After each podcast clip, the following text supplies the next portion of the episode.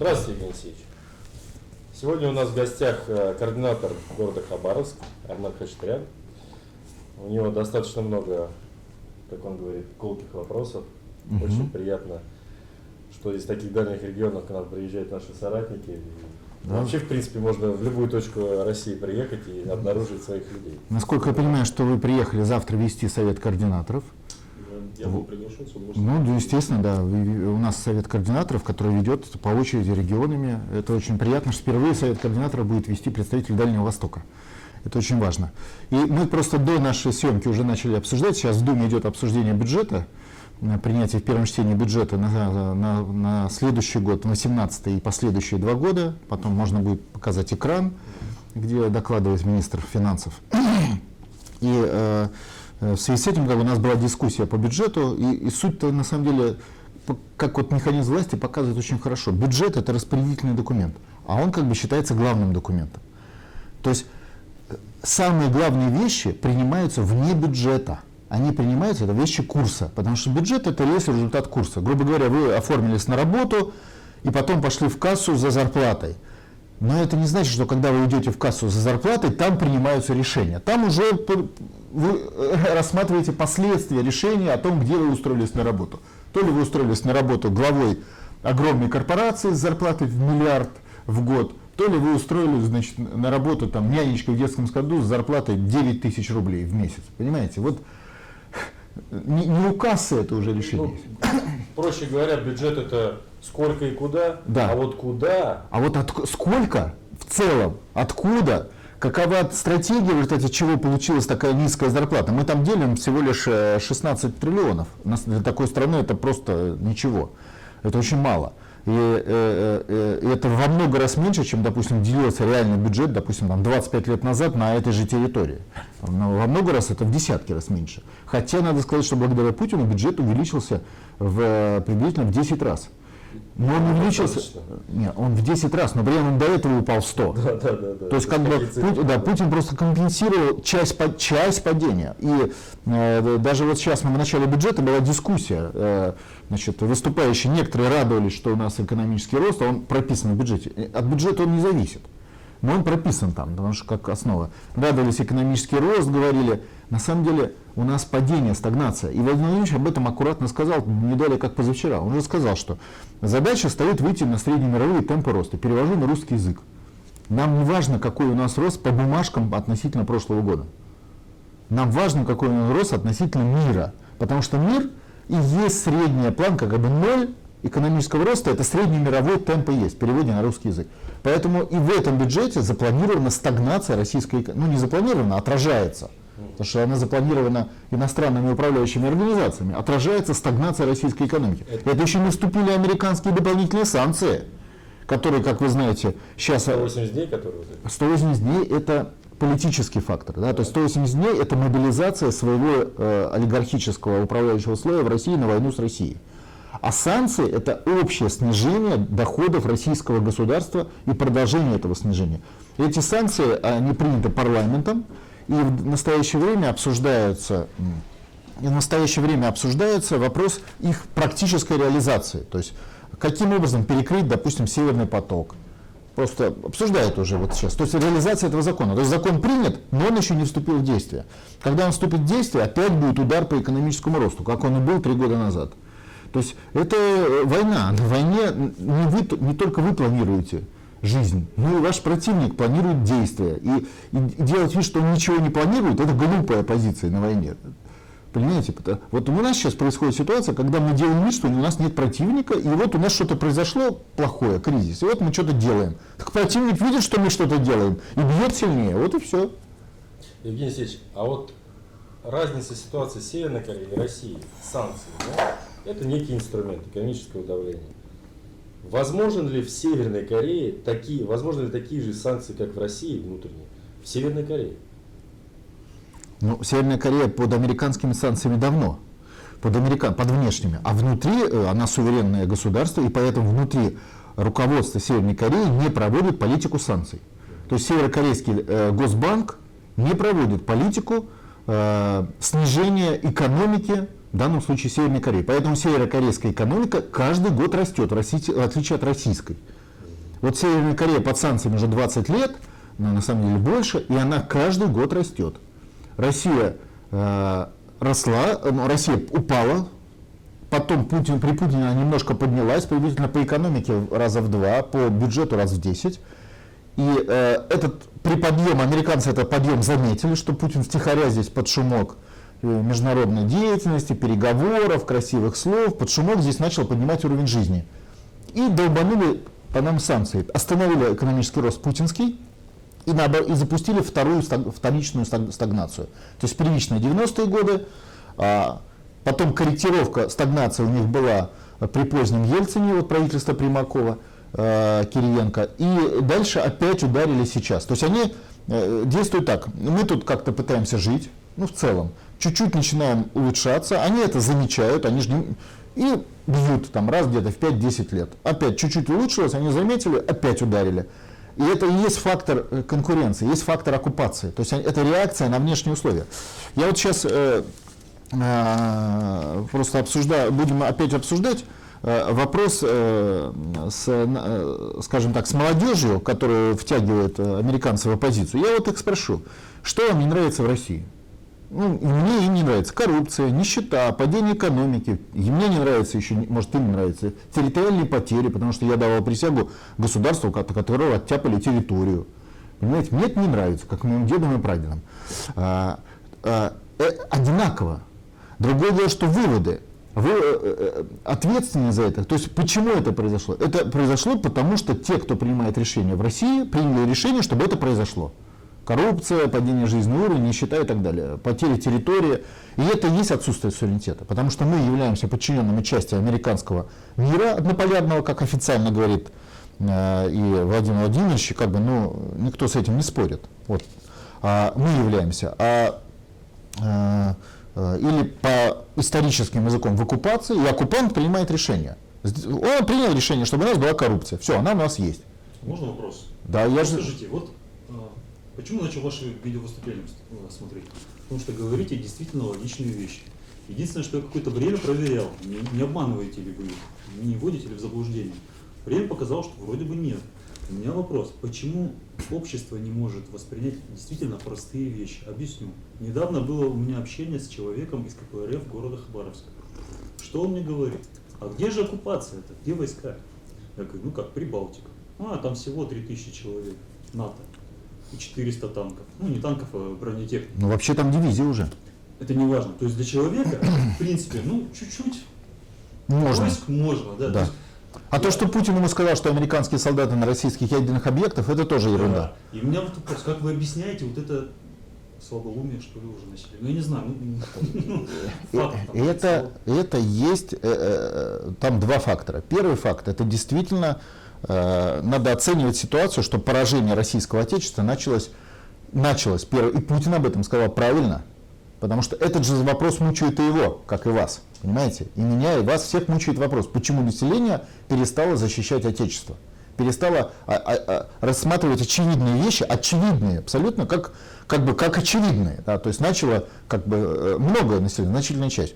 Он, э, и я согласен с ним, объясняет тем, что первый удар по отечеству, конечно, был нанесен в 2017 году идеологический, когда э, отказались от отечества на государственном уровне, официально был лозунг капитуляции в войне, а это лозунг, ну как бы очевидно антиотечественный, да, то есть это был официальный лозунг капитуляция в Первой мировой войне, потому что она какая-то там, да не важно какая, на нас напали, враг на нашей территории, на территории Российской империи, а приходят к власти люди, которые говорят, надо капитулировать перед врагом. Это понятно, что уже само по себе означает линия на борьбу с Отечеством. Эти люди победили, и дальше они установили определенную идеологию, часть идеологии, по крайней мере, идеологию так называемого сепаратизма, идеологию федерализма, а это и есть идеология сепаратизма. У нас же сейчас федеративное государство. То есть государство, в котором, э, ну мы говорим множество отечеств, на самом деле это государство, в котором отсутствует отечество. Потому что если их множество, значит нет никакого. И эта пропаганда, она сыграла свою роль. Первый фактор. И она сыграла свою роль в 1991 году. И второй фактор, это, конечно, за последние 25 лет пропаганда оккупанта требует у нас отказаться от понятия отечества вообще. То есть, от поня... То есть она, э, пропаганда оккупанта говорит, мы наладим на вашей родине, маленькой, Хабаровской, московской, питерской, чеченской порядке другого, других отечеств. То есть фактически людей, людям а, объясняют, что теперь у них отечество с американским центром власти в Вашингтоне. Тот самый однополярный мир.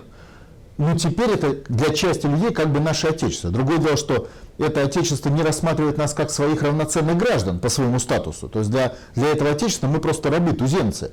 Временный расходный материал, подлежащий ликвидации, о чем они, собственно, и говорят, не стесняясь, начиная еще с э, с, этого, с английского руководства, помните, которое говорило, что численность населения Советского Союза надо сократить 10 раз. Это говорило официальное руководство Англии. У меня вопрос, а все-таки, а что делать тогда? Нет, Если сто лет уже сейчас, делать, не делать. с этим смирилось. Нет, общество с этим не смирилось. Этим- есть часть людей, которые с этим смирилась. То есть подорваны основы российской государственности, исторической. А у нас другой нет. Если кто-то думает, что у нас есть другая государственность, то э, так неправда. Государственность не строится за два дня. Государственность это, во-первых, всегда кровь в своем строительстве и всегда длительный исторический процесс. Потому что это сакральное объединение людей на, по территориальному признаку. Я извиняюсь, такой термин скажу. То есть почему мы с вами э, сражаемся в одной армии? Вот я выходец из, э, по отцу из Новгорода э, Великого, кто-то выходец э, значит, э, с Грузии, кто-то выходец э, с Чечни, кто-то выходец с Дальнего Востока, а все в одной армии умирают за Отечество. Ну так же было исторически, тысячу лет. Что нас объединяет? Нас объединяет вот этот сакральный, э, сакральный принцип строительства Отечества, то есть э, правила отцов. То есть это правила, э, построенные нашими дедами, э, прадедами, прапрадедами, отцами, основателями нашего Отечества и государственности. Потому что государственность есть от, э, политическое отражение Отечества, его, его инструмент. И армия, соответственно, инструмент государства и так далее. То есть фактически идет размывка вот этих основополагающих понятий, которые нас всех объединяют в единую команду и, соответственно, в единую государственность. И эти размывка основополагающих понятий, естественно, в интересах конкурента. То есть э, э, э, у нас всегда были конкуренты, то французы, то поляки, то немцы, то ну, военные конкуренты, то ан- англосаксы. И они всегда хотели нас уничтожить. Это нормально. Мы их не хотели уничтожить, потому что мы другой тип отечества. У них отечество захватническое, колониальное, наше отечество защитно-оборонительное. Но мы хотели их уничтожить, если они вторгались на нашу территорию. И на каком-то этапе много чего у них удалось. То есть они нас победили там, в 90 в 17 году, в 91 году они нас победили. Ну, как формально не в 17 а в 18 потому что в 18 закончилась Первая мировая война. Но они нас победили. Ну, вот мы проиграли. Так, у меня все-таки вопрос остается тем же, что делать? Нет, я понимаю, что вы задаете вопрос, что делать. А я вам отвечаю. Я могу вам ответить как эксперт и могу вам ответить как патриот. Вот как эксперт я вам отвечаю. Варианта два. Один ва- вариант заканчивается тысячелетняя российская государственность, и в кровавой каше ликвидируются народы и народ, живущий на этой территории. Это вариант один, он в истории повтор... много раз был. То есть это не вариант, знаете, какой-то придуманный, он такой бывает. Что это реально? Но он пока не пугает, Евгений Алексеевич. Нет, это пугает, не пугает, для, для эксперта не важно. Эксперт говорит, ваша болезнь, вы, там, грубо говоря, вы больны раком, вы умрете через два месяца. Пациент, да меня это не пугает, да ваша проблема. Ну это просто, я к чему? История с Донбассом, с Шахтером. Ну общались же, предупреждали, говорили. Может быть не в красках расписали. Ну, они нам в ответ, у нас работа, дети, жена. Все. И мы, мы работаем теперь в связи с Майданом в две смены. Нам отвечали шахтеры, реально.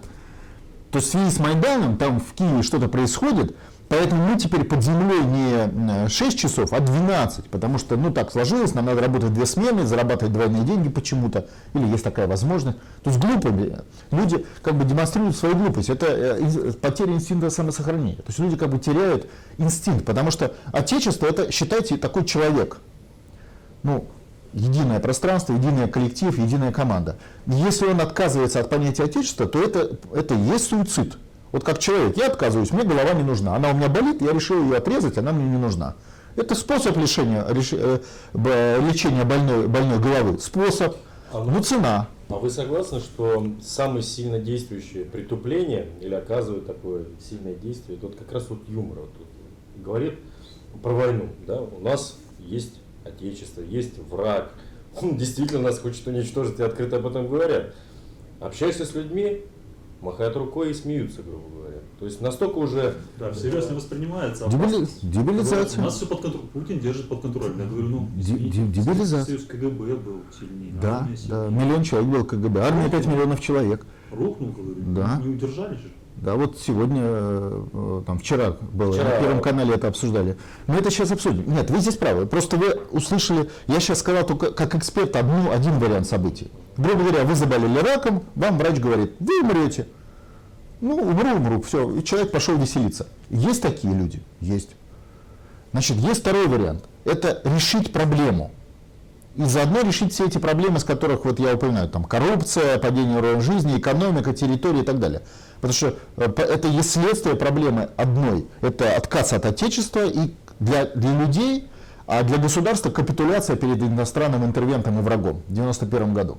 Вот реши- решить эту проблему. Как эту проблему решали наши деды и прадеды сотни, если не тысячи раз в нашей истории. То есть технология отработана просто блестяще. И она известна. То есть не надо ничего придумывать, потому что любая придумка будет хуже, чем, отра- чем э, отработанная технология. Значит, э, вот дальше возникает, если вы спросите меня на экспертном уровне, произойдет ли мобилизация общественного сознания для того, чтобы не умереть. То есть передумает ли пациент помирать под названием «Российский народ». Передумает ли он помирать? Потому что он решение о смерти принял в 91-м. И это решение не пересмотрено. Для э, границ Российской Федерации нет никакого отличия от границ Советского Союза. Если вы отказались от Советского Союза, от той же Прибалтики, значит вы отказались и от Москвы. Просто э, за Москвой еще не пришли, а за Прибалтику уже пришли. Но уже это все в одной бумаге. Отказа от Отечества. Ну, понятно, отказались от Отечества, какая разница теперь? Значит, что Москва, Юридически, да. да, что Москва, что, что значит, все, вы не владелец этой территории под названием, э, э, ну, по итогам Второй мировой войны, там, большая Россия, под вы не Мы владелец. даже не претендуем на них. Да, ну все, отказ. Вот мы подписали отказ. Но в- ваши конкуренты за некоторыми частями уже пришли, а за некоторыми еще не пришли. Ну, придут. Потому что они, ну, как бы, ну, как, все, у них есть, как бы, право. Право. э, кстати, очень интересно в этом плане исследования, документы э, Соединенных Штатов Америки э, 18, 19, 20 годов. Как в Соединенных Штатах обосновывали интервенцию американских войск на Дальнем Востоке? Вот у вас там рядом с Хабаровском. Не смотрели эти документы? Обязательно надо поднять архив, они есть, и показать их взгляд. То есть с какой стати войска Соединенных Штатов Америки высадились во Владивостоке? Вот почему? Они же это у себя обосновывали в журналах, в газетах, понимаете, да, американскому народу. Что там делают наши войска? Они обосновывали, что после 17 года российская территория является ничейной территорией в международном плане. Ну, типа вот как, знаете, во времена Колумба, значит, э, Америка. Там Вроде население есть, но это... но это ничейно, это туземная ничейная территория. То есть территория, на которой нет государственности, а есть какое-то там местное туземное население. И на этом основании американцы сказали, это же ничейная территория по международному праву. И поэтому мы туда вводим войска, чтобы эту территорию, часть из нее, конечно, не всю. Вот это вот возьмем себе, эти, это, это вот возьмут там японцы, это вот возьмет там, значит, а- англичане в, э, на севере, там, в Архангельске.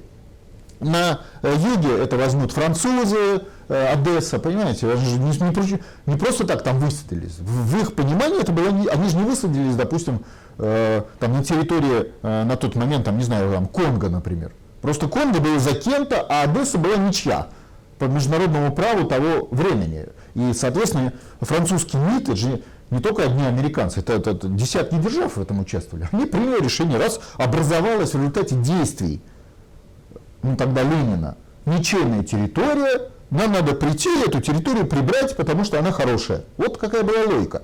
И логика это была логичная. То есть юридически они заявляют, ребята, ну вы сами отказались, мы тогда поехали.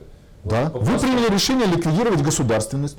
Ну вы же, мало того, вы в своих даже документах это прописали, как э, при приходе к власти вы заранее сказали, мы против существования тут государства, мы за то, чтобы там ее части, это бы называлось принцип э, нация самоопределения народов, да, были из этого государства вышли э, и, и ушли.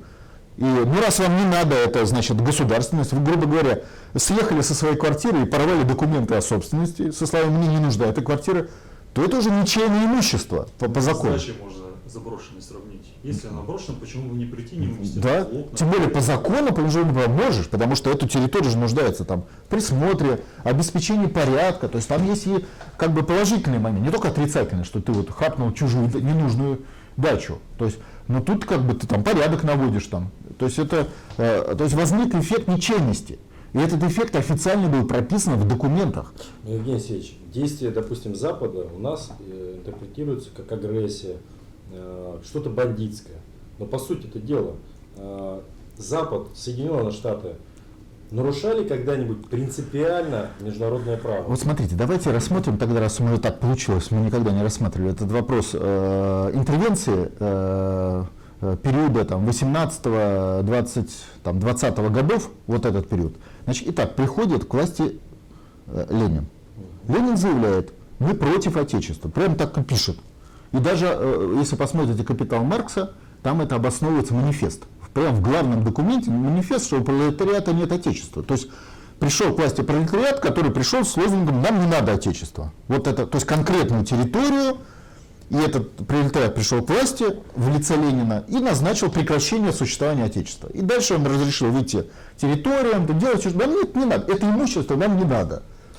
Да. Подождите, я продолжу, да, Да-да-да. да. Значит, реакция, соответственно, многих стран мира. Ну, раз вам это не надо, а, то мне вот, например, французы говорят, Одесса нравится. Хороший городишко с хорошими портами. Почему во Франции не иметь Одессу? Ну, логично ведь. Конечно. Ну, раз она никому не нужна. Спрашивают, вам точно не нужна? Не нужна. Все, мы берем. Американцы сказали, мы берем Дальний Восток. Дальше Ленин передумал. То есть в 17 году он решил, что нам не надо Отечество. И вдруг потом, помните, появились лозунги «социалистическое Отечество», «в опасности». Он сказал, я передумал. Французы такие, блин, да вы там, у вас там все пятниц на неделе. Надо вам, то ли вам надо, то ли вам не надо. Вы там как разберитесь. Но потом они как бы, э, у них не было столкновения с большевиками. Ни у кого. Ни у англичан, ни у французов. И потом они сказали, ну ладно, раз уж вы передумали, вам надо какое-то, значит, куски вашего отечества, которые вы почему-то поделили на федеративные, значит, ус- ус- куски, от чего-то вообще отказались от Финляндии там полностью. То есть не стали говорить, что Финляндия нам нужна, там Польша, э, от чего-то не отказались. Ну, в общем, мы не будем с вами связываться, мы сваливаем. Ну, но они-то там были законно, то есть интервенция 18 года была с точки зрения закон, международного права законная. Ну, я, извините за такой термин, он как бы выглядит ужасно, да? Но с точки международного права они руководствовались понятиями закона, отказом Ленина от необходимости территориального отечества. Нету территории, все, мы пришли взяли. Дальше была выработана новая как бы формула социалистического отечества под видом федеративного устройства. Но это все, вот это все игры, они, конечно, э, был первый удар по э, понятию объединения под названием Отечество. Это к вашему вопросу. Дальше это, значит, Великую Отечественную войну возник ремейк, обратно откатились. То есть фактически Сталин ручным управлением отменил Конституцию Советского Союза, назвав это созданием даже формально ГКЧП. Потому что ГКЧП был, отменил Советскую Конституцию. Отменил э, самостоятельный статус федеративного устройства. То есть Сталин не советовался, значит, э, с Российской, э, Украинской э, социалистической республикой, э, значит, что ему делать, да, в рамках обороны страны, или там с РСФСР, или с грузинской. Он просто командовал. Грузии выставить там с- 10 дивизий, э, там Украине поднять партизанское движение там, и так далее. То есть просто командовал. Хотя по Конституции он на это не имел права. То есть это чистое ручное управление военного времени. И организа- формально это было организовано под названием ГКЧП. Аргумент, Ой, что- извиняюсь, э, Государственный комитет обороны. Аргумент в том, что эм, победа в Великой Отечественной войне это заслуга не только народа, но и Сталина, э, тоже всячески э, перевирается тогда Ну, получается. потому что на самом деле Сталин противоречил конституционным основам, а конституционные основы они всегда сильнее. Потому что они действуют постоянно, а ручное управление, оно всегда короткое по времени. Вот у тебя силы есть, ты управляешь. Мы же это видим по Путину. У него силы есть, он там начинает проводить свою реформу нулевой ставки, 12 год, указы издавать. А слаб, он о них забывает. Ну, потому что как бы э, э, они становятся трэшем.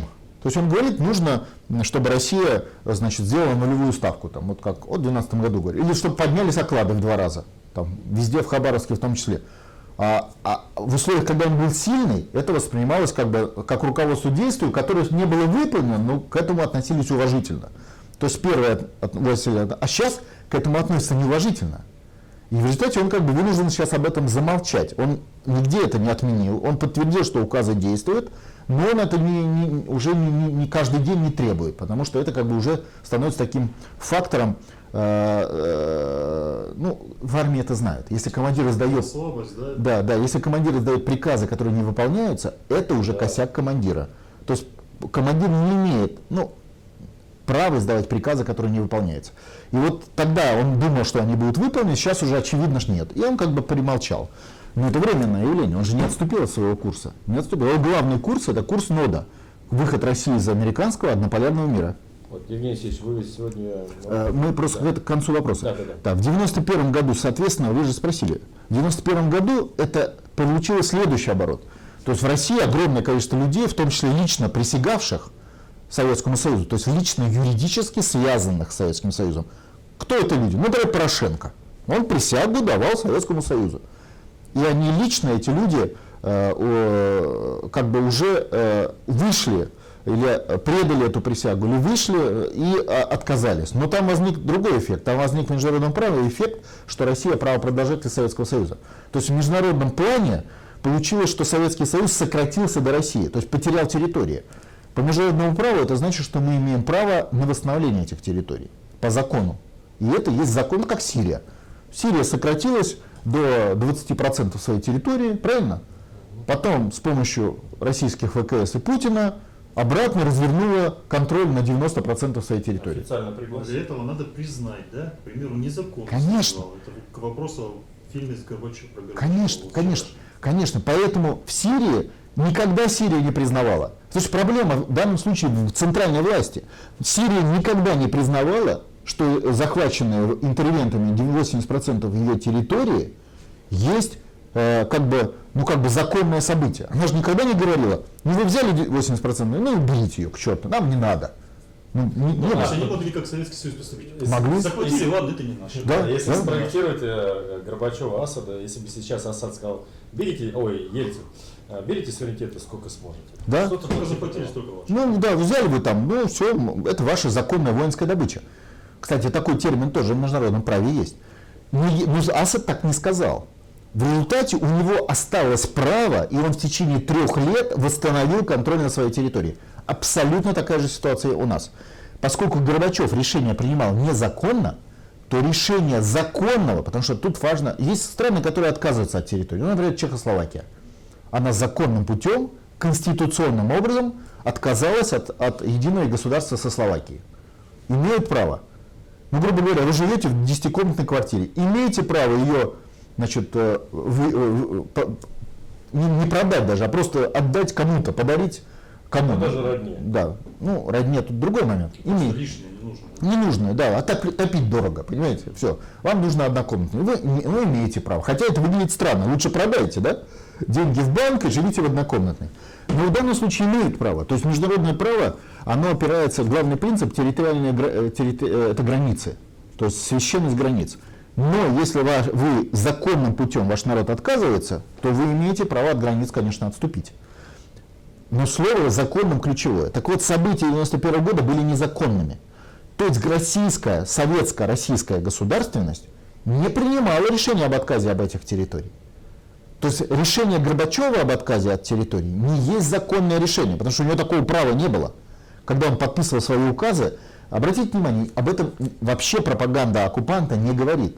Они все время переводят стрелки на Беловежские соглашения. Беловежские соглашения Советский Союз не ликвидировали. В Беловежских соглашениях текст просто на- легко почитать, там не было этого. Там была констатация факта ликвидации Советского Союза. Следствие. Да, они сказали, ну раз Советский Союз Горбачев ликвидировал, тоже указ-то, но формально, формально они этого не делали. Ликвидировал Горбачев, именно поэтому по Горбачеву и запрещено вот это все обсуждать, что там он делал. И то, что вот вчера на телевидении начали это вытаскивать, а насколько я знаю, это не только на вчерашнем телевидении вытаскивалось. Я участвовал в передаче э, на, об этом же на канале «Звезда», вот меня снимали, на других каналах. То есть э, Владимир Владимирович пытается продавить этот вопрос в общество, потому что этот вопрос основополагающего характера. Вот в чем сила нот? Нот все знает, как делать. Не потому что он умный, а потому что прочитал учебник истории. И там написано, вот так после этого будет так, а если вот так, то будет так. Проиграл войну, потерпел оккупацию. Не хочешь выйти из оккупации? Называй его однополярным миром, не жалко, если кому-то надо так. Значит, надо сделать такие-то действия. Эти действия главные – восстановление суверенитета на своей территории. Вначале на малой территории Россия, потом на большой территории Советский Союз. Вот, вот последовательно. Она прописана и проработана многократно. Другое дело, что для того, чтобы это сделать, вы главный вопрос задали, хочет ли это народ? Но это уровень самоубийства. То есть, если он не хочет, значит он не хочет жить на планете Земля. В составе этого народа, а на самом деле и в составе своей личности, потому что ликвидация такой страны – это кровь гигантских масштабов. Но это уже тактика вопроса. То есть отсюда вывод, хочет он или не хочет. Ну, он сам должен на этот ответить. Мы не можем за него это сказать. Вот мы, как часть народа, ну, не хотим умерять. Но мы это объясняем людям. То, что вы умрете, отечество в опасности. Но это мы правильно делаем. То есть мы э, э, пытаемся, чтобы люди приняли решение, что им нужно отечество и их собственная жизнь. Вот. Можно такой вопрос? Вот мы стараемся в Хабаровске уже 4 года, вообще по России 5 лет. Да. Эффект, я вам так скажу. Люди вроде как бы оценили ситуацию, услышали нас, но к действиям не приступают. То есть они, возможно, думают, что мы ведем какую-то политическую игру. Но это контрпропаганда. Обратите внимание, работает контрпропаганда по ноду. Обратите внимание, на ваши, вот лично вы в Хабаровске ведете борьбу, если вы внимательно проанализируете ситуацию, вы увидите, что за вами закреплено порядка 10-20 контрагентов врагов со стороны оккупантов. Здесь я с вами не соглашусь. Такого наблюдения нет. Даже- Посмотрите интернет, даже свои больше- высказывания. Даже больше вам скажу. А, нас в Хабаровске очень довольно хорошо поддерживают СМИ. Постоянно какие-то статьи. Так, единственное, что эти статьи не отражают наши идеи. Ну так это главное. Они освещают повод, по которому мы вышли, но не говорят. Э, э, Это очень просто. Это означает, что журналисты, они ваши идеологически, но по своей работе они не могут это сделать. Это со мной то же самое. Вы не поверите, сколько мне приглашают на Первый канал. Каждую неделю. Вот просто каждую неделю звонят и приглашают на Первый канал. Но повод. Там э, про Милю мальчика в Московской области. Помните, был такой информационный? Приглашали главным экспертом. Э, там какие-то, э, значит, Который пьяный, что ли? да, да, да, якобы. якобы. Там какие, э, как баба Маня живет с курицей. То есть люди понимают, что надо как-то дать, да, но они им запрещено это давать как бы идеологию нода. Поэтому они как бы косвенная поддержка. Просто почему я сказал, что я с вами не согласен, о том, что за нами кто-то закреплен. Потому что действительно, когда мы начинали, мы ориентировались на ваши высказывания. Я помню, приходил первый раз в администрацию уведомления относить, я думал, сейчас меня тут, тут и повяжут. Мгм. Он же пришел. Оказалось, все не совсем немножко по-другому. Мгм. Другое дело, что я сейчас, уже через 4 года, наблюдаю, как действительно система не считается с людьми. Вот Она вообще ни с кем не считается, да. конечно. По поводу журналистов. Вот, согласитесь, нет такого, что журналисты получают указания прям из э, посольства США. Или так. Они заточены просто под это. Нет, э, указания можно получать по-разному. Э, Вы понимаете, что такое будет, если посольство будет давать указания хабаровским журналистам? Просто интерпретируйте это на страну. Это в посольстве должно быть только информационный отдел, 1020 сотрудников. Я этот вопрос не зря поднимаю. Да. Потому что многие, слушая вас, считают, что в администрации города сидят а, агенты ЦРУ, там, США. В каждом смысле. Вот я хотел бы, чтобы мы Нет, это раскрыли. э, это люди не- невнимательно слушают. Э, э, Оккупационный механизм это механизм системы. То есть надо не только меня слушать, но надо почитать просто. Я все время на это ссылаюсь. Историю оккупации и нашей страны, и других стран. То есть это система. И в этой системе любой работник, независимо от своих личных взглядов, будет ее винтиком. Средства массовой информации это винтики оккупационной системы. При этом сами журналисты могут быть и патриотами, но в душе. Если он будет говорить о своем патриотизме на экране телевизора, его уволят. Если он не будет на нем говорить э, о своем патриотизме, он будет там работать долго и благополучно. Где-то Вот, вот, например, этот фильм э, «Спящий», да? Вот человек, на самом деле там было определенное государственное финансирование, человек сказал правду, в результате он испытал такое личное мощное давление, что вынужден был сейчас прятаться, отказываться как бы от своего творения, по сути своей. Но я думаю, что это временно он от него отказывается. Да. И я думаю, временно он, э, ну, он сказал, что я не буду. Я так понимаю, что он, на самом деле это означает, что он испытал такое давление, от которого он не мог, которое он не мог не заметить. Мы даже не знаем, какое. Потому что это его личная вещь. Наверняка испытала давление его семья, его дети. Э, испытала давление через какие-то механизмы, которых мы даже не знаем, может быть даже, ну, у каждого, знаете, э, нельзя жить, э, э, не наступая на пол, да, как говорят некоторые пословицы. Наверняка где-то есть какие-то моменты, Да, то же самое министерство может перекрыть ему кислород на не просто перекрыть, а наверное, может и- из-за старых дела дернуть. То есть всегда есть уязвимости. Всегда есть шкелеты в шкафу. Я, это у каждого человека. Это, это нет святых вот таких, да, потому что они не живут на этой земле. Э, То есть, э, и, соответственно, это давление было настолько сильное, что он вынужден был даже отказаться публично от своего творения. Это и есть факторы управления процессом. Но то, что, э, ну, это глупо представлять себе, что сидят в американском там человек прямо звонит в Хабаровск журналисту там э, Васькину и говорит, вот ты такую-то статью написал, а надо вот такую. Это невозможно. По-английски. Да, это технологически невозможно. То есть понятно, что это системное управление процессом.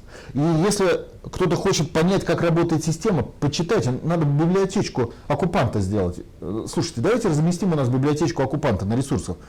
Тысячи книг есть, которые описывают, что такое оккупация. Я даже думаю, даже уже Ну, выдержки сделать. Евгений Алексеевич, я думаю, оккупанта просто хотят поймать за рукав.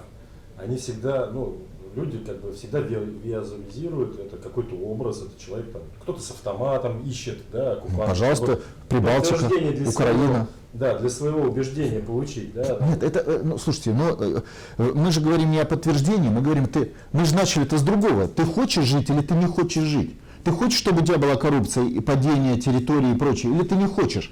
То есть мы так говорим о том, что вот для того, чтобы было хорошо, надо, чтобы ты вот это осознал и решил вот такие-то проблемы, и для этого особых усилий от тебя лично не требуется. От, от активистов национальной освободительной движения требуются пикеты, активная работа, но мы авангард. А от народа требуется просто решение на референдуме. Не То есть два часа времени Не потратить. зря, потому что вот сказанное вами и неправильно понятое другими отталкивает от нот. Не, Вот Серьезно. Я, я это понимаю. Но, во-первых, я не есть нот. Я только координатор, причем не обязательно один, системы штабов национального освободительного В движения. это не верят. Во что Все мне? убеждены, что, к примеру, э, крестный ход, который, да, и автопробег вы организовывали. Съезд координаторов вы А организовывали. это- знаете, что это означает? Это значит, что э, просто мы имеем врага, который не идиот и который умеет заниматься пропагандой. И они подменяют иногда факты чуть-чуть. Ну, грубо говоря, то, что не я организовал крестный ход и автопробег, ну, как бы всем участникам автопробега и крестного хода известно. Ну, известно же всем. У вас же на ваших глазах из Магадана люди шли через вас, э, значит, э, в, ну, туда, в центральную часть России. Кто звонил? Я хоть раз вам звонил? Мне вообще с центрального штаба никогда не звонили, не просили что-то сделать, что-то провести. Вопросы были. Почему это организуют? Почему люди так думают? Это значит, что э, э, наши противники, они немножко, где могут искажать информацию. У нас же нет информационных ресурсов. То есть мы не можем взять и, как Первый канал, выпустить передачу, которую посмотрит там, 20 миллионов человек. Просто мы тут блокированы. А, а у них есть, и поэтому они и- э, в ответ на наши небольшие ресурсы в интернете запускают как бы контрресурсы. С одной стороны, это плохо.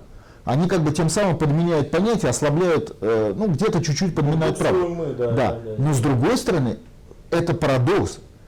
Они, все, получается, участвуют в раскручивании большого нода страны.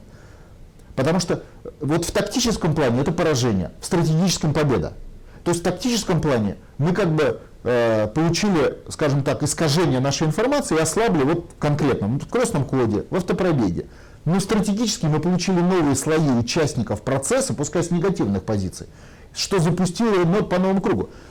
И еще один момент. Когда они критикуют не идею нода, а отдельные ее элементы, там неправильная организация штабов, плохой Федоров. Э, Плохой Федоров это любимая тема.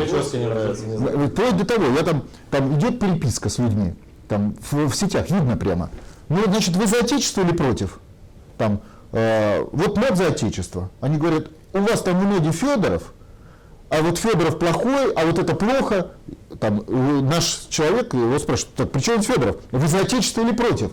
А вот у вас там Федоров. То есть им нечего сказать по сути нода вообще. А это из серии оккупации. Ну там всего 3000 вой- ой, человек стоит. Ну это да. же не оккупация, это же мало.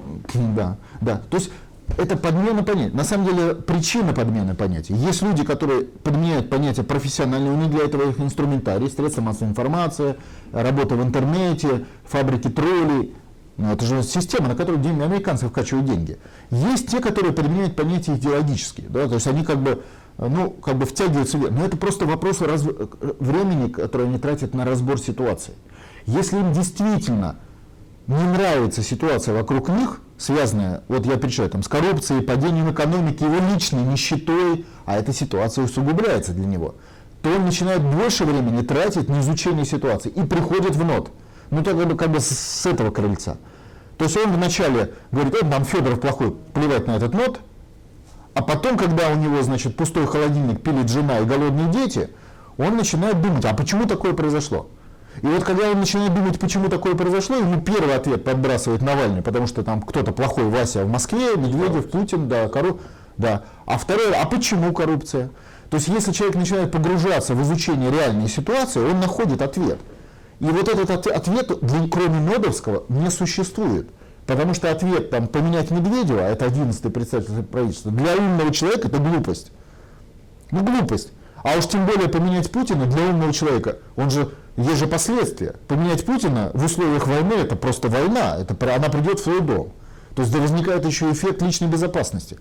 Но это все для людей, которые, я говорю не об умных людях, а тех, которые тратят немножко времени на изучение ситуации. Это может потратить любой человек. Вот у нас в вузах сколько учится народу? У нас народу в вузах учатся Миллион. миллионы людей. Там каждый год, по-моему, поступают миллионы. Миллионы. А зачем они это делают? Вот почему человек идет учиться в вуз? Это же пять лет тратить время, иногда денег тратить. Почему? Что улучшит качество его жизни. То есть он пон- нет, я мотивацию. Он понимает, что если он будет иметь эти знания диплом, то через 5 лет, а может через 20, он получит лучшее качество жизни. То есть он сознательно принял для себя решение в течение 5 лет иметь проблемы, ну, ходить на учебу. Вставать с утра. Да, чтобы потом получить результат. Тут не надо 5 лет учиться ноду. Несколько часов достаточно. То есть человек должен осознать, что у него есть проблемы, мы их перечислили, часть из них. Потом он должен осознать, что э, подумать, как эти проблемы решить реально, и вот в процессе осмысления, как их решить реально, он приходит в нот. Не знаю, мне понадобился год.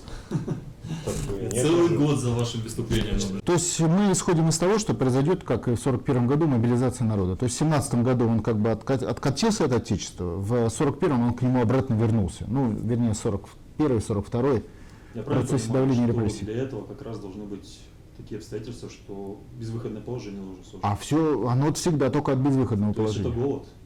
Не, без- нет, ну это для кого-то и голод. Э, Каждый сам определяет, что для него... Увольнение с работы. Я скажу так. Вот вы сейчас спрашиваете о персональном решении. Мы говорим с вами о персональном решении человека. Что он решил опять понадеяться на Отечество. Вот сейчас он на него не надеется, многие, а надеются на международное право, там, общепризнанные принципы, на Америку, на Европейский суд, там, черт знает на кого. А вот тут он поймет, что это единственное, кто его спасет, это его отечество, созданное его отцами, дедами, прадедами. Вот когда у него этот эффект, в большинстве народа, ну, в значительной части, произойдет, это персональное решение каждого. Для кого-то, знаете, продать одну из двух машин из семьи, это уже, значит, э, существенное ухудшение условий жизни, из-за которых он начинает думать, а почему так произошло, что я продал? А почему так сложилось, что у меня денег нету, как вот я привык на двух машинах ездить с хорошей квартиры? Для кого-то это голод, но у каждого будет свой ответ. Если человек там, зарабатывает э, 10 тысяч, а реально вдруг оказался э, значит, там, с тремя тысячами в месяц, ну, в принципе, это еще не голод. На 3 тысячи, наверное, макароны и где-то социальная помощь, э, вот голодные. Хотя вот, например, это может быть дестабилизация на улицах, которая подтолкнет к этому. Допустим, в Донецке и Луганске мы исследовали этот момент, когда шахтеры перестали значит, зарабатывать деньги в шахтах и сидеть в шахтах, а начали защищать свое отечество. Вот когда произошло, что вот они э, нас посылали, когда мы им говорили, ребята, идите защищайте отечество, а потом вдруг стали, взяли с оружием в руках это стали делать. Это произошло, когда пошла массовая дестабилизация ситуации, очевидная для всех, плюс картинка, которая все-таки была в интернете и в телевизоре, она у нас, конечно, ложная, но тем не менее какую-то информацию, она все, американцы все заблокировать не могут, всю информацию в России. Это два. И это личная судьба и личная ситуация в семье и в его жизни три. Для кого-то это было... Донецкий и Луганский, например, было несколько, сотен умерших людей от голода в процессе вот этого переходного периода. То есть, если в России начнется госпереворот по типу Майдана, скорее всего, тогда люди нам поверят и выйдут на улицы заступаться за Путина как лидера нового. Но я думаю, что э, американцы тоже не дураки, они будут госпереворот как-то обставлять. Вот реально сейчас в Молдове, например, произошел госпереворот. Президента Молдовы отстранили там на две или три недели от должности. Ну реально госпереворот. То есть он не может никаких решений принимать, не то что одно решение, там, а все решения отстранены. Это же не было воспринято как госпереворот. Ну, что-то там произошло. На две, ну подумаешь, две недели. Вот как у вас. Ну это же не оккупация. Виноват. Да, три Ну, тысячи. чуть-чуть. Да, чуть-чуть не оккупация. То есть они будут тоже стараться дозированно. То есть должно произойти событие, которое будет э, лично каждым человеком воспринято, исходя из его исторического опыта, это отечество, деды, отцы, прадеды, и исходя из его личной окружающей ситуации. Вот два фактора, которые в его голове должны соединиться. Что я не вижу ничего, что может вывести людей. Ну, на Украине- Действительно, Майдан, который надо предотвратить. В Донецке вывело, в Луганске вывело, а там люди... Мы хотя бы уже привиты. Ну, я, я серьезно, я не вижу ни одной причины. Как привиты? О чем вы говорите? 91 год. Был Майдан, было свержение советского государства, и, и, и, и это опыт остался. Кто-то его оценил, кто-то нет. Ну, то есть, в принципе, мы прошли через это. У нас есть эта как бы информация. И у украинцев она была в Донецке и Луганске. Просто они ее не использовали. То есть, вот эта промывка мозгов, плюс вы не забывайте, 25 лет детям в школе запрещена была идеология, запрещена было воспитание. И, соответственно, им э, уничтожали, не давали понятие отечества, то есть а- основополагающее понятие. Вот понятие человека им давали, а понятие коллектива и отечества нет. И, естественно, то есть этот момент тоже американцы выжидали. Ну, короче, вы меня спрашиваете, получится или нет? Нет, я просто хочу понять, где та точка, когда народ пойдет. Подождите. Я же, как эксперт, я сразу сказал, если народ не пойдет, он погибнет, и это будет его выбор. И на этом про- процесс закончится. Как закончился он в куче империй и государств и народов. А пойдет ли он или не пойдет, я не знаю. Но если э, э, исторически пока, пока всегда шел. Вот пока вот до этого русское чудо всегда происходило. Вот, ну оно так и называлось, русское чудо. Это же не, не- не господин Снег или Мороз. Русское чудо это люди, которые до этого не хотели, а потом хотели. Которые до этого предавали, а потом не предавали, по сути своей. Вот это и называется исторически русское чудо. Ну, я думаю, что это, грубо говоря, настолько в глубине, что я не могу это анализировать как аналитик. Могу только говорить, что вот исторически это было всегда было, в последний момент. Ну, дату не назовете. Дату вообще, да- дату вообще даже не мы называем, а дату называет оккупант, интервент. То есть он создает такое событие, которое у людей включает ге- геном э, сопротивления, включает у людей геном инстинкта самосохранения. Он создает события. Там Гитлер создал события 41 года или штурма Москвы. Я думаю, если бы он просто э, взял Минск даже, от этого не было бы подъема такого, как когда он произошел, когда он начал штурмовать Москву и вышел к Сталинграду. Э, э, Там тот же Наполеон, он уже поднял народную войну, дубину народной войны. Поднял. То есть люди взяли дубины и начали дубасить всех. Это была народная война, это чудо. Геном сработал. Хотя, в принципе, я думаю, что не было такого, чтобы у Наполеона были репрессии такие, чтобы вот именно репрессиями он поднял. Он же, он же крестьян не вешал. Это в конце он начал их вешать, потому что они участвовали в народной войне. А вот изначально же такого не было. Не было. Он заходил в деревни, грабил, грабил, да. Это правда. Фураж брал, зерно. Ну, не было такого. Ну, крестьяне там, у них запасы были всегда. Но не было такого, чтобы вот он их именно вешал. Наполеон на, на первом этапе своего. То есть, ну, это сработало. То есть, это срабатывало всегда. То есть, какой сигнал врага будет расшифрован, как э, страна, страна, страна огромная, я не знаю. Ну, грубо говоря, это может быть с штурмом Кремля. Это могут в Хабаровске поджечь 100 ларьков, и это будет расшифровано. Сможет ли, смогут ли американцы обойтись без этого сигнала? Не смогут. На каком-то этапе надо будет штурмовать Москву. На каком-то. Вот как бы они не маневрировали, не- они понимают нашу идеологию, но им придется это делать. Значит, когда-то они раскроются. Вот когда они раскроются, и этот факт раскроя будет воспринят как э, Отечественная война, вот тогда и произойдет подъем народа. А дальше одно зацепит за другое, одно зацепит за другое. Э, Лидеры этого процесса есть, это нодовцы, вы. То есть, кто разъяснит детали, есть. Комиссары есть. Ведь вот э, там, грубо говоря, в гражданскую войну были комиссары, герои. Правильно? Были такие, комиссары-герои. А кто эти люди были в 16 году? Рядовые. Вообще никто про них не знал, слыхом не слыхивал. Вот к вопросу также и нот. Никто про них не знал, но они уже были тогда комиссарами. Просто они еще не были востребованы обществом. Вот так и нот. Он будет востребован обществом, он остался один. Он единственный, кто защитники Отечества сегодня, единственные, это нодовцы. Вот я почему говорю, не может сегодня быть патриот не нодовцем. Патриот может ненавидеть Федорова по каким-то причинам, не любить штабы нод, но если ты патриот, ты нодовец уже сегодня это очевидная вещь. Ну как бы уже, ну как бы не существует патриотов, не нодовцев. Просто не существует. Это если человек говорит, я патриот, он врет. Это вот как дискуссия по ноду. Вы там все плохие, Федоров плохой, но по сути я ничего сказать не могу, потому что вы правы по сути. Нодовцы это те, которые за суверенитет, это не те, которые за Вот вопрос Федорова. такого плана. Вот, И даже за Путина. а можно ли сделать предположение, что к президентским выборам все-таки будет не Майдан, а нечто другое американцами про ну, что-то вроде, как вы сказали, в Молдавии? Нет, Тихонечко, аккуратненько. Нет, тихонечко, аккуратненько, это зависит от молдавского нода и от молдавского президента. Я имею в виду в России. То есть это не обязательно будут э, Не обязательно. покрышки на красном. Нет, это может быть тихая смерть. Вариант номер один. Я же это не исключаю. Я всегда говорил, такие риски есть.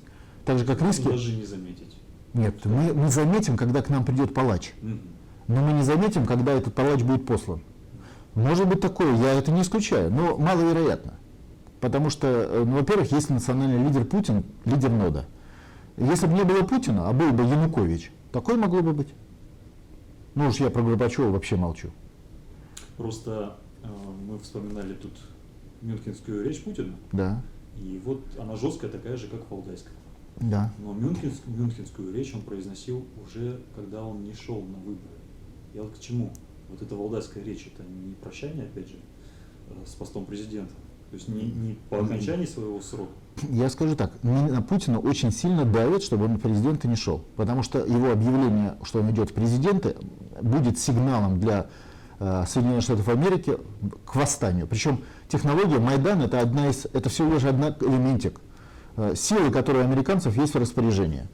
Это э, заговор олигархов, главная сила, и, соответственно, выгнанные с, рабо- с работы рабочие, в том числе в Хабаровске, и купленные билеты в Москву, например. например. То есть конкретная конструкция. Э, Сколько с Хабаровска олигархи могут выгнать рабочих? Сложно мне сказать. Ну, У прикинь. нас за Навального пару тысяч человек выше. За Навального это отдельная сила, сейчас я это объясню. Потому что Наваль- сила за Навального это как бы комиссары процесса пятой колонны. У них другая роль. У них не роль э, быть пушечным мясом. Роль пушечного мяса это быть все-таки население. То есть рабочие, выгнанные с работы, ИТР, выгнанные олигархами с рабочих мест. Значит, этот фактор они сработают. Для этого фактора они перекроют снабжение, разви- ну, не случайно идет банкротство самой успешной компании торговли, ну не банкротство, а сложности у Магнита. Самая лучшая компания в стране. Единственная компания, где ее руководитель позиционирует себя как российский. Хотя там тоже Италией, э, Испанией пахнет, но тем не менее. И вот возникли у него сложности сейчас, если вы обратили внимание. То есть, видно, они пытаются с ним договориться о том, что прекратить снабжение сетевых магазинов в нужный момент, а он, видно, упирается. А другие даже нету кризиса, те уже согласились, судя по всему. Все же будет в один час. Все колонны американцев сойдутся в один день. То есть это колонна рабочих олигархов, которые выгнали ИТР и э, офисный плантон. Это колонна м, молодежь, дети Навального, потому что, судя по всему, Навальному дали только комсомол. Это колонна э, студентов, потому что среди них отдельно идет очень мощная работа, мы это знаем. И там уже создано где-то несколько сотен тысяч людей, готовых выйти на улицу. Они уже есть. Они просто созданы, э, у них десятники, сотники, организация, то есть у них все готово. То есть это подполье подготовлено. Те же самые спящие. И они, в принципе, сильно не выступали. То есть их не за что сейчас ухватить. Понимаете? То есть они как бы на улице, вот, э, ну если шли, то только часть из них, небольшая. Э, Значит, вот эта группа. Наконец, это э, переселенцы, э, активисты с Украины, которые при необходимости станут боевиками, то есть возьмут руки, руки оружия. Это террористическая активность. Если обратили внимание, сейчас терактов нету, а ФСБ постоянно ловит террористические группы. То что это означает? Это значит, что они запустили с террористического государства группы, но команду взрывать не дали. А ФСБ часть из них поймала. А кого не поймала, мы не знаем. Потому что ну, если группа пришла, она бы хоть завтра взорвала. Понимаете, там же смертники. Но они это не делают, значит ждут команды, определенного сигнала. Все должно быть в один день. Это война Украины, и нам не случайно запускают Саакашвили, американцы меняют, прямо на глазах там. Э, Саакашвили смог собрать всего тысячу человек, но эту тысячу представляет как украинский Майдан. То есть спектакль. А Саакашвили отдаст приказ уже наступать танками на Москву. Тут даже сомнений нет. А Порошенко боится, потому что у у него капиталы, ну, То есть Порошенко может сам уйти, Саакашвили мирно прийти да. к власти. Жирный пингвин прячет тело жир- жирное в утесах, да? Да, да. По- Поэтому а Саакашвили отдаст приказ даже без- не сомнений. А генералы американские там уже есть. Да, Уже. он уже отдавал, в принципе, в Грузию. да? Да, да, поэтому у них нет сомнений, у Штатов. Они меняют на Саакашвили под нужный момент. То есть, то есть это набор как бы технологий. И, кстати, к э, вопросу о массовом убийстве народа раньше звучало. Ну вот саранча, например. Бывают случаи, когда саранча массово себя убивает. То есть в природе такое явление есть. И в людской среде того же такое явление есть. Поэтому так бывает тоже. Это к вопросу о инстинкте самосохранения. Так вот, то есть э, э, сравнили. я народ не сравнивал, я с природой сравнил. да. Ну, это, принцип. да, Я принцип, пони- Я-то принцип. сейчас языки начнут исковеркать. Это хорошо. Это Пусть хорошо. рекламирует. Да, пусть рекламируют, да. Значит, то есть происходит. Я же не пытаюсь, знаете, быть лидером. Я- просто говорю, как есть. Беда в том, что не верят. Это их проблемы. Уверены, что у вас заговор, что вы масонов, не масонов кругом рассадили, сектантов, не сектантов, и готовите кого- какой-то коварный план. Ну, правда, я не знаю, вы уж скажите. Значит, э, э, не важно, кто я, важно, что с Отечеством. Коварный план, о котором Любой вы человек- день говорите. Да, любой человек, который будет пытаться перевести разговор с борьбы за свободу Отечества на другие вопросы, включая персонально это плохой Федоров там, или еще кто-то, это и есть уже э, человек, маскирующий борьбу против российского Отечества и государства вот так, таким маневром. Ну, это вышел очень просто. или нет? Опять же, почему спрашиваю? Потому что так, многие это- заблуждаются. Нет, Это не так- важно. А вы говорите, он э, враг. И он обижается и говорит, какой же я враг? Я ж так думаю. Ну, это его Он проблема. заплатил. Слушайте, я, я, я не пытаюсь ни- ни- никому... Нет, ну и что, что не заплатил? Ты идеологический враг. Ты за оккупанта Соединенных Штатов Америки. Ты их реально любишь. Ты реально лижешь сапоги оккупанта, потому что он тебе нравится. Это что, не враг? Ну ты что, не было таких, которые на оккупированной территории, которые лежали сапоги гитлеровцам, потому что те были европейская цивилизация? Было вот столько их было. То есть это не, не обязательно враги, вот именно потому что их там вызвали гестапо и сказали, будешь вот полицаем. Нет. Есть такие, которые были искренне против э, тогда российской государственной, советской государственности. Я немножко поправлюсь. Есть люди, которые говорят, что американцы это зло, но то, что говорит Федоров, это какая-то авантюра. И на самом деле проблемы нет.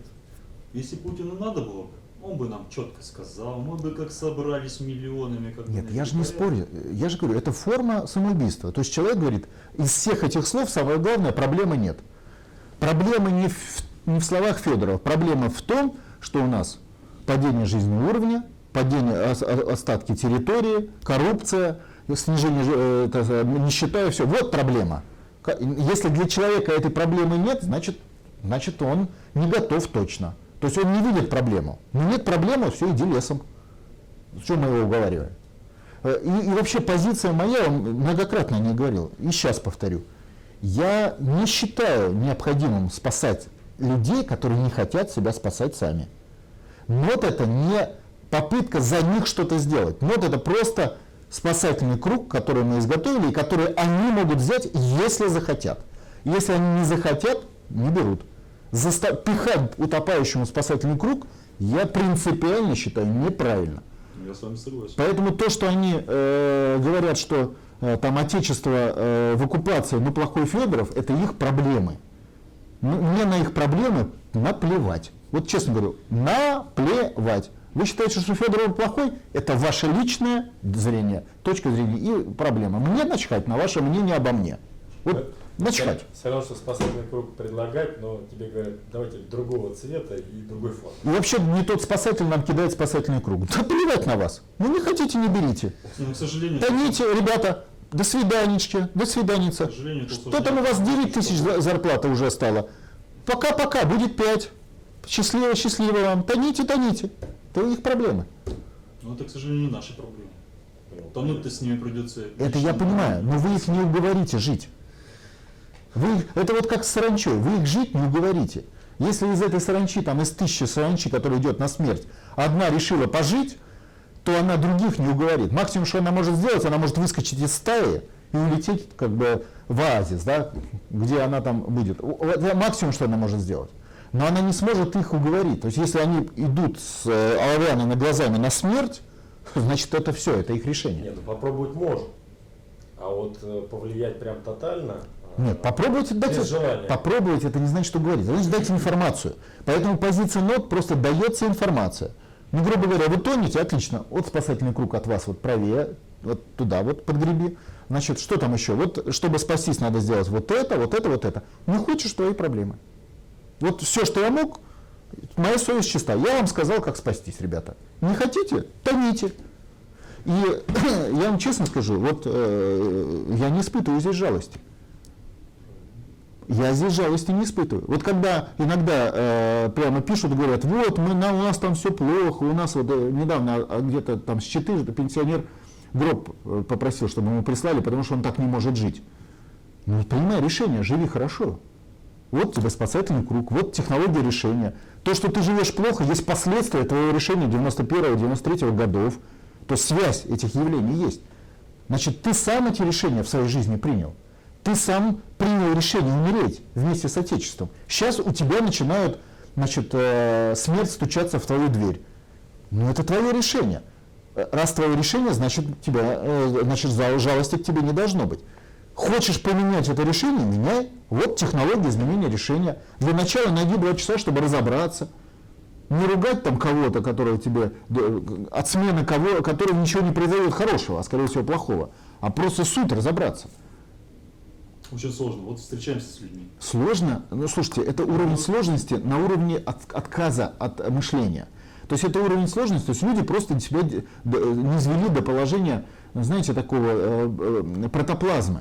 Но, но либо это уже их решение, как вот с саранчой, мы ничего не можем с ними сделать, возможно, это, знаете, такое историческое решение э, российского народа умереть. Ну, так бывает. Вот То есть пришло время, да? да, пришло время, все, все, пришло время. Вот как у пожилых людей. Это один вариант, а нации тоже имеют цикл пожилых людей. Гумилев, правда, считает, что мы на взлете, но, может быть, он ошибается, понимаете? Значит, один вариант. Если это не так, то в этом случае разобраться несложно.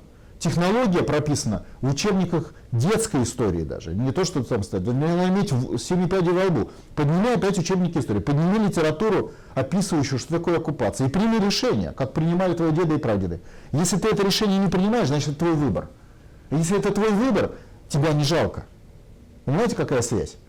Твой выбор не жалко. Если у тебя другой выбор, свободный, тогда мы вместе и попытаемся помочь мы тебе, ты нам. Вот, вот такая простая логика. Если тебе этого не надо, мы тебя заставить не можем жить, если ты решил умереть. Не можем. И не должны этого делать. Я просто какие вопросы задаю, я их задаю, исходя из того, чтобы облегчить работу. Вы правильные вопросы задаете. Все нормально, да. да. Я хотел бы как раз по поводу Давайте. некоторые темы обсудить. Вот смотрите, есть такой Михаил Чупарь. Он как-то у вас интервью брал, у него канал НПК, очень сильно критикует нот. Я с Михаилом знаком. Ага. Я не могу сказать, что он агент, не агент.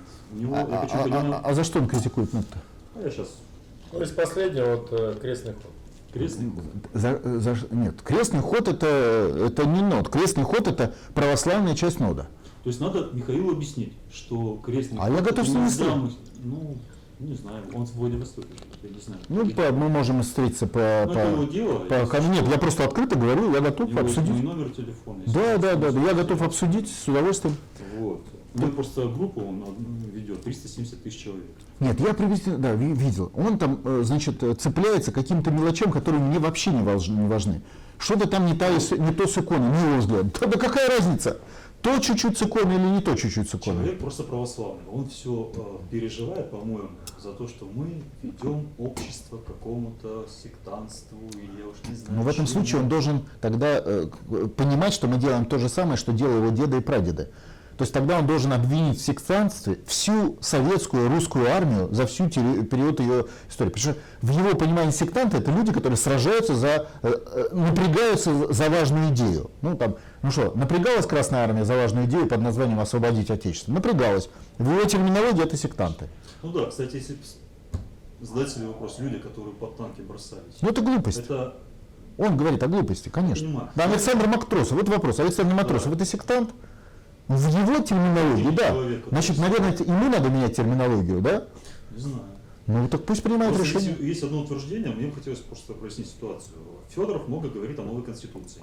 По ней э, любит э, так, но не любит рассказывать о том, что конституция уже пишется и над ней работает э, Багдасарян.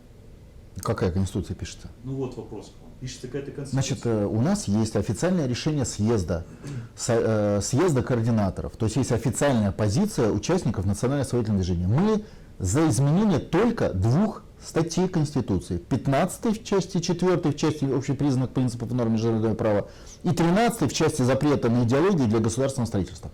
Все. То есть Михаил Чупахин врет, когда говорит, что Федоров пишет, для Федорова пишется новая конституция. Ну, конечно, врет. И э, те лозунги, которые поднимаются, это прикрытие для того, чтобы пропихнуть какую-то... Нет, ну слушайте, вот НОТ он на поверхности. Свобода, независимость Отечества. Для этого референдум по Конституции. На сайтах все есть. У НОДа ничего другого нет. Вот НОТ очень трудно почему критиковать? Потому что у него нету программы, знаете, на 100 листов. У него всего одна строчка. Свобода, независимость Отечества. Все. За это критиковать даже идиоты не могут. Ну как бы понятно, что... Значит, что делают? Придумывают. Плохой Федоров НОТ критикует, то есть свободу и независимость Отечества критикует, потому что плохой Федоров. Какая связь? Не объясняют. А ее и нет. Э, То, что придумывают какие-то там истории с Багдасаряном, придумали, ее критикуют, потому что нельзя критиковать истину. А и НОТ это истина. Поэтому придумывают что-то, чтобы, ну это же чистая игра. Это- Вы конституцию никакую не пишете. Конечно нет. А зачем? Так, следующий вопрос. НОТ, Вопрос. в этом и дело, что НОТ ничего не делает после победы НОДа. НОТ делает только для победы НОДа. Только Ну, вопрос власти. Важно. Почему? Потому что его смотрят многие тысячи людей. Ну, борьба идет. Это надо обсудить. Потому что ему не отвечают на его высказывания. Причем я еще раз скажу. Ну, как можно отвечать на высказывания на глупости? Я уверен, что это не какой-то агент там и не агент. Слушайте, ну а как можно отвечать на высказывания на глупости? Он просто не пишет, да? Ну, то он сейчас скажет, что я, значит, э, лесной единорог. И что я буду отвечать? Нет, у меня справка есть из милиции, я единорог. Ну, что тут скажешь? Ну, может быть, кто-то смотрит, все-таки проясним ситуацию для тех, кто поверил. Вот скажите, НОТ плотно связан с деятельностью Для того, чтобы Савашина и поверить, Стрелкова. для того, чтобы поверили, не поверили, очень просто. Я готов разговаривать с любым. Мало того, я даже предпочитаю разговаривать с противниками, потому что им сказать нечего. Это же не просто так. И я готов с ним еще раз говорю, по- поговорить. Я не знаю, что там кто-то с кем связан. НОТ – это любой человек, который за свободу и независимость Отечества. Точка, черта подведена. Ты, как фамилия его? Михаил Чупахин. Вот Ты, Михаил Чубакин, за свободу и независимость Отечества? Если да, ты нодовец. А при этом, что у тебя там в голове с, э, с иконами и с придумками, это твое личное дело. Если ты за свободу и независимость Отечества, ты нодовец. Все, черта подведена. Как может быть что-то другое, кроме этого? Нету. То есть по, по определению нода ничего другого, кроме свободы и независимости Отечества, просто нет. И поэтому, видите, он говорит же не об этом. Он же не говорит, я против свободы и независимого Отечества. Надо, наоборот, быть под Он же так не говорит. А все остальное нас не интересует. То есть все остальное не есть нот. Ну, То в том-то и дело, что парень патриотически настроен, но... Нет, так где же он патриотически настроен, если он за, если он против свободы и независимого Отечества? Вы не правы. Здесь немножко другое. Он говорит, что Путин когда скажет, тогда поднимется. А при чем здесь Путин скажет, ты лично за свободу и независимого Отечества или нет? Вот и все. А то, что он говорит про то, что вот когда ко мне лично придет Путин и меня уговорит в моей кухне с чайком и пряниками, он врет. Я с вами Это согласен. очень удобная позиция, даже если Нет, самое главное, что он врет. Потому что НОТ не опирается на Путина. НОТ Подождите. опирается только на одно – свобода, независимость Отечества и личное решение, как его еще раз, Чу- Михаила Михаила о- об этом, о свободе, независимости его Отечества, если это, конечно, Российская Федерация, его Отечество и Советский Союз. сейчас сказали, что он врет. Можно этот термин заменить на заблуждается? Потому что врет целенаправленно. Заблуждается. Откуда я... Нет, давайте так. Врет, это значит, э, произносит слова, не соответствующие действительности. Вы сейчас говорите, можно ли заменить, откуда я знаю, целенаправленно или нет? Потому что кто-то может подумать, что Чупахин заказ исполняют. Я не знаю. То есть мы не знаем этого. Конечно нет. Мы знаем, что вот есть вранье, все. А по какой причине, я не- даже не предполагаю. Это его дело. Э, в- Еще раз говорю, вот мы же сейчас говорим о важном. Э, С медом очень легко. Вот если ты не за свободу и независимость Отечества, все, значит ты на стороне оккупантов. Вот и все. То, что ты при этом говоришь, я против Отечества, потому что за свободу там Федоров или, или не за свободу, или вообще есть Федоров, это не важно. Но можешь, вот Михаил Чепахин, можешь меня ругать с утра до вечера, мне по барабану. Главное, ты за свободу или нет. Если ты за свободу независимого отечества, ты медовец. И мой товарищ в этом плане. Все. Все остальные критерии отношения ко мне меня просто не волнуют. И они к делу не относятся. Евгений Алексеевич, наши соратники просили вчера еще а, задать вопрос. А, 5 ноября у нас э, некая оппозиция, а, мальцевцы в основном, а, планируют отметить революции, Майданом, грозят, в общем, госпереворотом. Хотят ваше мнение услышать, а, как реагирует на это а, ноду, штабам нода. Потому что это всероссийская акция, я так понимаю, это будет в городах проходить. А, И Ну, будем знаете, реагировать. Это не, это не вопрос нода. То есть мы не реагируем. Значит, мы одно время, помните, выполняли функцию антимайдана, вот выполняли успешно, да, так успешно, что э, э, сам антимайдан исчез, а мы остались. Но э, это не наша функция. То есть функция антимайдана это функция самозащиты. То есть это функция, по сути, самообороны российского общества и человека. Потому что Майдан это, это преступники. Вот. А преступники это значит, твоя квартира будет сожжена, твоя жена будет изнасилована, твой ребенок, возможно, будет убит. Вот что такое Майдан. Не функция нода защищать всех. Функция нода добиваться свободы и независимости Отечества. Естественно, есть такой в- военных термин местная оборона. Это есть гражданская оборона, а есть местная. Что такое местная оборона? Местная оборона это оборона воинских частей. Воинская часть, может, у нее ракета, она нацелена на Вашингтон. Но если приведут диверсанта, она должна свою территорию оборонить. Это называется местная оборона. Вот в плане местной обороны НОТ действует. Но НОТ не собирается замещать собой государственные институты защиты и обороны. Национальную гвардию, э, спецподразделения МВД, э, просто отряды э, суд. прокуратуру, суд, просто отряды местных жителей, которые не хотят, чтобы их уничтожили. Вот, ну, просто, да, вот то, что народный патруль не собирается. Это потому что это не, хотя мы в этом и будем участвовать, мы не берем на себя защиту всей страны, потому что все-таки защита всей страны это дело все, всенародное, всех граждан. Они должны быть антимайданом. Можно Но мы готовы дать им идеологию, поделиться с ними комиссарами и, собственно говоря, э, организовать процесс этой защиты, если люди этого захотят. Если люди не захотят, значит они То есть, погибнут. если будет потребность, мы готовы выступить организаторами. Да, антимайдана. если люди этого можем захотят. никого. Никого не собираемся. Хочешь, чтобы к тебе в квартиру вошел бандит и тебя убил, ну, это твой выбор, имеешь право. Это тот же вид самоубийства.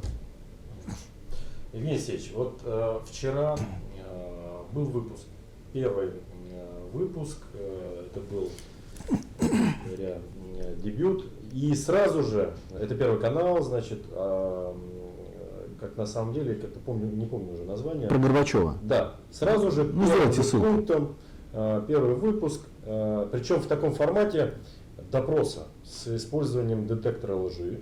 Ну, сделаем ссылку, и люди Да, увидят. обязательно, Да. обязательно. И да, хорошая передача. В этом выпуске были, присутствовали значит, э, члены охраны и э, ближайшие, грубо говоря, э, Которые, по сути, подтвердили, что Горбачев участвовал в заговоре против Советского Союза. Да, именно эти вопросы и задавали. То есть, э, И, и заговор был организован Соединенными Штатами Америки, где прямо в передаче было сказано. Ну, так и было. через Яковлева и Так и было. что Ну, это, знаете, я вам так скажу, это называется капитальная очевидность. То есть это было известно всегда. Но то, что сегодня телевидение об этом заговорило, это означает, что там уже рак начинает на горе свистеть. То есть уже там это э, так, в спинку-то э, стучатся э, ликвидаторы и каратели э, населения Российской Федерации. Это хорошо начало восприниматься, соответственно. э, Мы-то понимаем, куда они придут. Они все равно придут к ноду. Если они хотят остаться, уважаемые телевизионные работники, в живых, они придут в ноду. Потому что нод это единственный способ с помощью сохранения и защиты Отечества и восстановления естественного суверенитета остаться в живых. Поэтому мы не, опять их не будем уговаривать, мы не будем их заставлять. Хотите быть живыми? Подумайте, подумайте, придете в НОТ. Все просто. А, Просто это очень интересно получается. Мы когда инициировали э, подачу заявлений в суд Ну, года три уже бьемся, да. госпереворота, и в последнее время э, регион активно включается и подает свои заявления частного. э, Кстати, разместите наши старые обращения по Горбачеву, которые были из Думы, Романов подписывал их еще депутат э, и так далее. Там, он с Иркутска рядом. И когда мы процесс обсуждали, зачем это нужно, почему именно в такой форме, зачем нужна массовость, э, э, был единственный контраргумент против этой инициативы, что нету политического ну, решения, то есть не было уверенности в том, что это действительно нужно, это кто-то поддержит, и намекали на то, что будут от- отказы. Отказы мы получаем, но не Ну что, останавливаемся. ну что это? То есть это, знаете, военная терминология. Значит, не нужно воевать с врагом, потому что он будет стрелять. Ну и что, да такая работа. Он стреляет, вы ос- освобождаете Дали Отечество. красную ракету. Вот я просто о том, что красная ракета, прайм тайм, первый канал, первая же программа про Горбачева и СССР. Не все рассказали, не все. Да, самое главное, не вышли. Самое Связь явлений, да. да. То есть с момента э, предательства Горбачева и американского заговора, который они раскрыли более-менее, ничего не поменялось. Территория СССР оккупирована. Или, как Да, Путин называет, подчиняется американскому однополярному миру. Оставили место для домысла. Да, то есть для... Догадайтесь сами. Ну, то- грубо говоря. ну, для этого достаточно просто поговорить, хотя бы письма почитать своего деда, и ты легко догадаешься. Если враг захватил тебя, значит ты в оккупации. Что тут сложно догадаться? Ну как бы, захватили в оккупации, проиграл войну в оккупации. Что просто? Ну просто, ну как бы ну, на, на уровне э, э, просто живых существ, простейших, ну, зайца в лесу. Проиграл войну волку, волк тебя сожрал. Что тут сложного? И вот, Евгений Алексеевич, еще очень примечательно сам формат. Пригласили все-таки не просто э, говорящие головы, э, там, того же Жириновского или там Зюганов, который расскажет, как было плохо тогда, и кто кого там предал, и так далее, и так далее, там, списав все на Горбачева.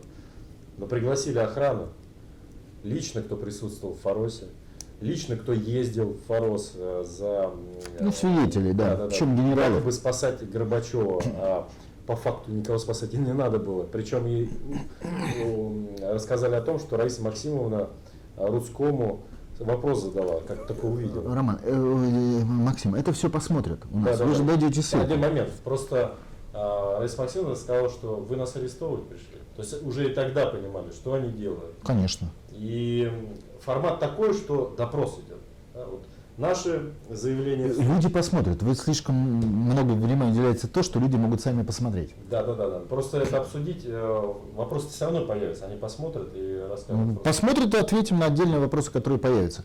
Но суть то, что пошли передачи, которые немножко открывают правду, так ну это и есть правда. То есть мы не- не- нам ничего не надо придумывать, нам ничего не надо хитрить, в отличие от наших врагов, которые придумывают, вот как вот этот Михаил, да, то там икона не та, то Федоров не тот. То есть им все время надо придумать какую-то чушь. Неважно, это враги нанятые или это враги как бы идеологически э, на стороне э, противника российского государства. Это не важно. Нам придумывать ничего не надо. Мы просто можем ставить свобода, независимость, отечество. Все остальное не важно. Вот это, от этого все танцуется. Даже уберем свободу, независимость, отечество, потому что отечество не может быть не свободно. Если у тебя есть... То есть мы за отечество, вы против. Вот и вся история. Вы его называете врагом из-за того, что его действия вредят Отечеству. процессу. Отечеству. Отечеству. И, то есть он в рядах интервентов. То есть отечество это люди, которые защищают отечество и, или освобождают родину, а интервенты это те, которые наступают. Интервенты – это люди умышленно делающие, несущие Нет, вред. интервенты, да, а в рядах не обязательно. Ну, Я почему? Это важно. Нет, что ну, во-первых, не обязательно мне все говорить, да, можете, вот я уйду, вы Просто говорите. вас будут смотреть. Я пользуюсь этим моментом, чтобы люди Ну, поняли, Это я когда понимаю. Вы, кстати, завтра можете какие-то вопросы задать. Если нужно, Максим, надо предусмотреть формат. Я могу пораньше подъехать завтра. То есть есть такие, а вы там подумайте, осмыслите, и завтра задайте какие-то еще детали. То есть, э, если ты против Отечества, ты враг. причины, по которой ты против Отечества, с этих точки зрения не важны. Ты можешь какое-то время быть против Отечества, потом на его стороне. Вплоть до того, что ты можешь быть, марш, э, ты можешь быть гене- этим, как его, э, фельдмаршалом Паулюсом, который на руках которых кровь сотен тысяч убитых советских солдат.